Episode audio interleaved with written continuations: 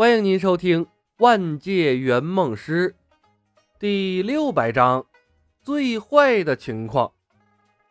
康特星上，婚礼一场接着一场，看不到康特拉下星的情况。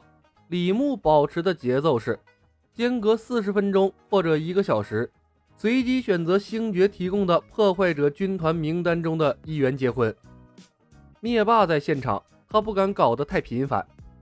万一把灭霸拉进场，就把他的计划全都打乱了。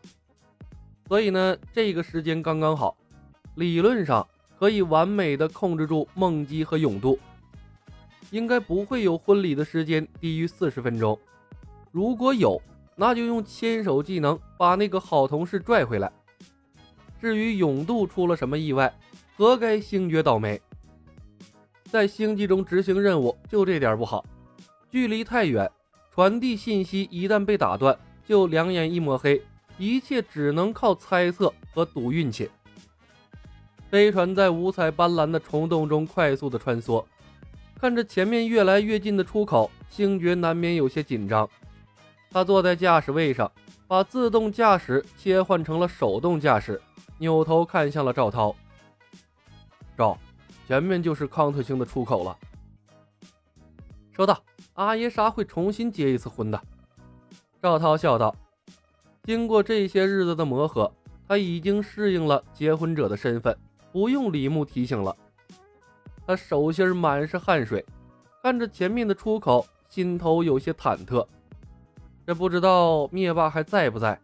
如果还在，那这趟行程还真赚大发了。每一个男人的骨子里都是好战的。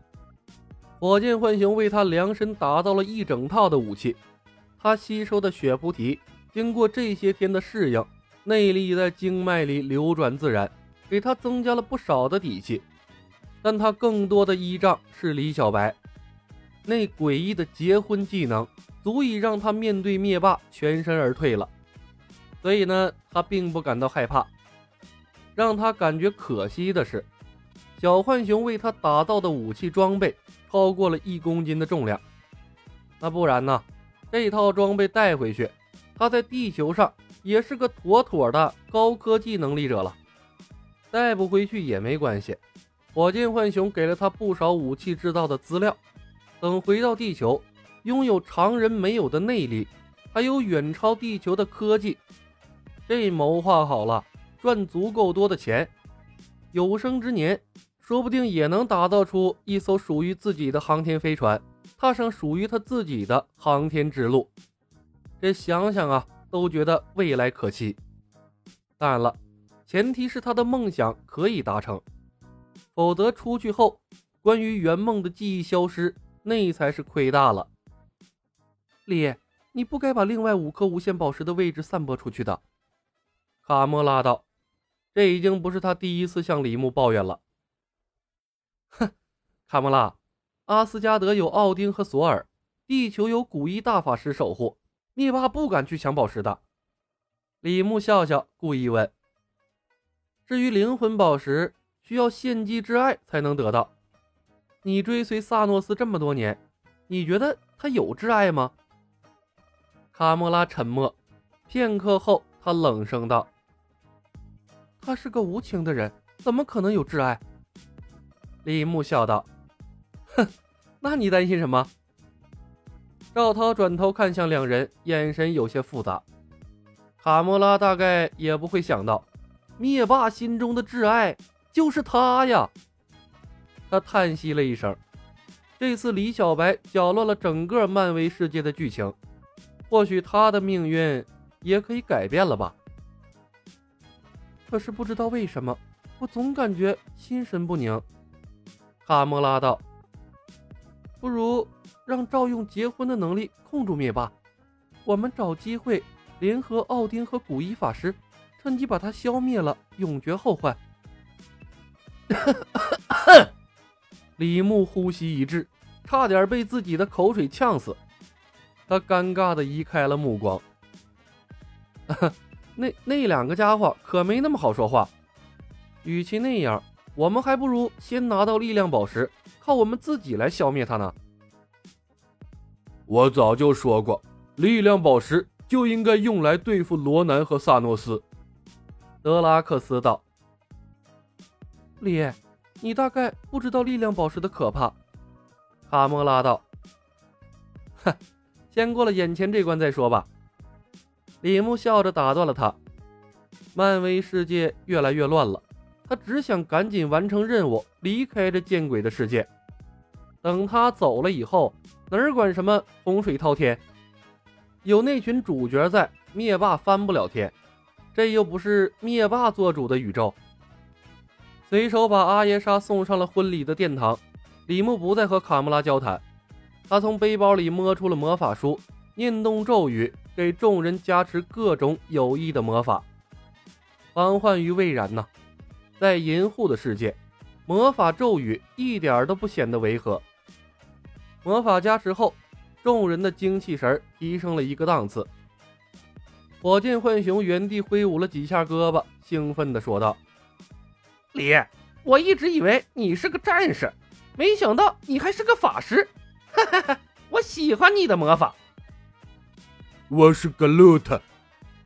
树人的眼睛闪闪发光，魔法让他对李小白越发的亲近。英雄无敌世界有枯木战士，性质应该和格鲁特类似，他对魔法的加持感触最深。最后，李牧打开了手腕上的个人终端。把梦姬的影像调了出来，提醒道：“贝尔、火箭、卡穆拉，记住，梦姬拥有消除记忆的能力，不要被他骗了。如果发现有什么异常，第一时间把他干掉。”李牧对待新人一向宽容，即便梦姬对他刷了屏蔽，他也没太当一回事儿这毕竟还有一些利用价值。但梦姬竟然主动把一哥拖下了水。完全把任务丢在了脑后啊！这一点就不是李牧所能容忍的了。搅乱他的任务，就是谋杀他的前途，是可忍，婶儿、叔、叔和婶儿都不可忍。等在康特星上把力量宝石和罗南的事情捋顺了，梦姬也就没有存在的必要了。李牧不会允许一个破坏他任务的圆梦师继续成长，这样的家伙成长起来。对他也没有任何的注意。收到。火箭浣熊开始往身上装备武器，随口应道。星爵也在自己的终端上调出了梦境的影像。从没有人能够偷了我的东西还能全身而退。各位做好准备，我们出去了。说话间，飞船撞出了虫洞，外面海阔天空，一片死寂。到处都是索维林星无人小飞船破损的残骸。看着那些残骸，卡莫拉一脸的惊惧。里是萨诺斯的手段，他还在这里。我操，灭霸还在！这最坏的情况发生了。李牧下意识的揉了揉太阳穴。妈波的，头疼！哈哈哈哈！这个无耻的刽子手，正好在这里把他和罗南一起干掉。德拉克斯张狂的笑了一声。我一直担心他会逃走呢。赵，见机行事，我们去救永渡。星爵看了赵涛一眼，毫不犹豫的驾驶着飞船沉入了大气层。永渡和力量宝石都在下面，他才不会考虑那么多呢。银河护卫队的成员做事情从来不过脑子。本集已经播讲完毕，感谢您的收听。